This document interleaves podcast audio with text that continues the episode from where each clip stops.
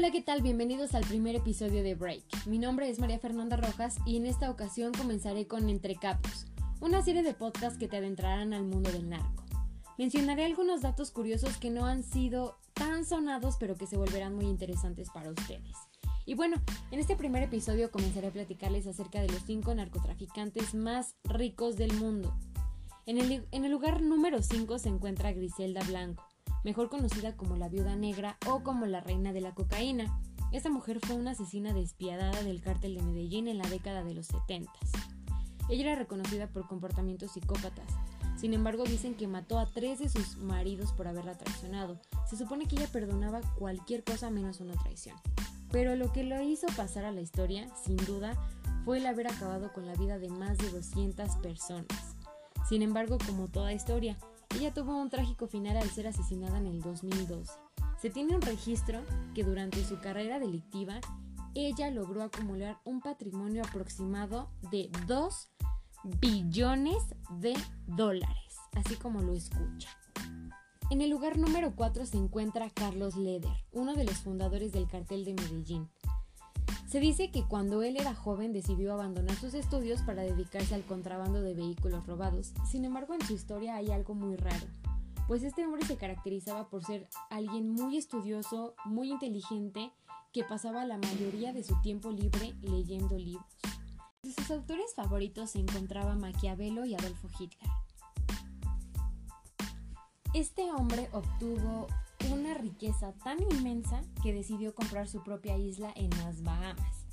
También dicen que él ofreció pagar la deuda externa de Colombia en más de dos ocasiones.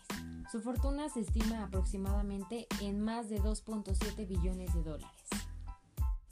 En el lugar número 3 se encuentra nada más y nada menos que Joaquín El Chapo Guzmán, sin duda el máximo líder que pudo tener el poderoso cartel de Sinaloa. Este hombre es reconocido por su capacidad para generar miles y miles y miles de millones de dólares y compartir su fortuna con los más necesitados. Es considerado una especie de Robin Hood para todo el pueblo en ese estado.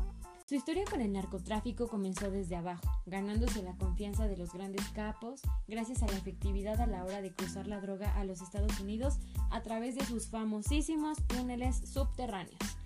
Sin duda, este personaje será recordado por convertirse en el hombre más buscado del mundo por las agencias antidrogas y por haberse fugado más de dos veces en las prisiones de máxima seguridad de México.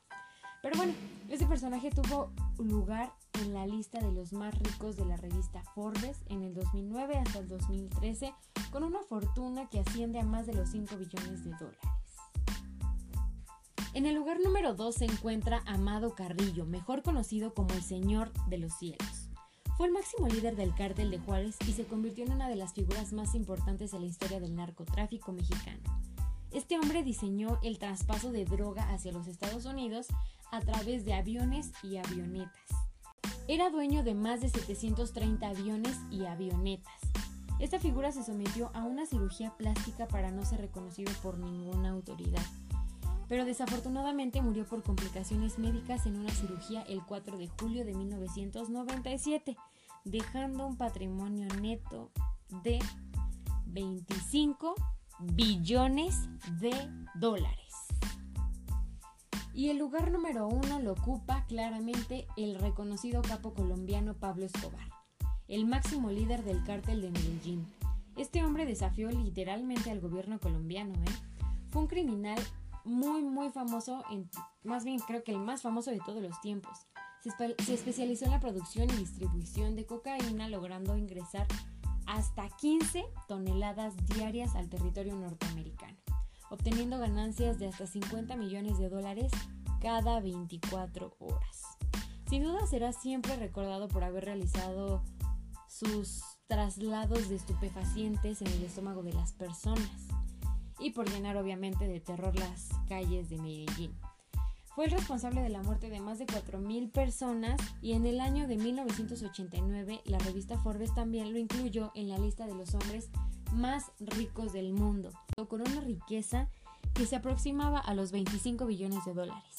Sin embargo, hasta el día de su asesinato en diciembre del 93, se estimó una cantidad nada más y nada menos que de 30 billones de dólares. cantidades verdaderamente inimaginables. Pero bueno, esto fue Entre Capos, un episodio de Break, y mi nombre es María Fernanda Rojas. Hasta la próxima.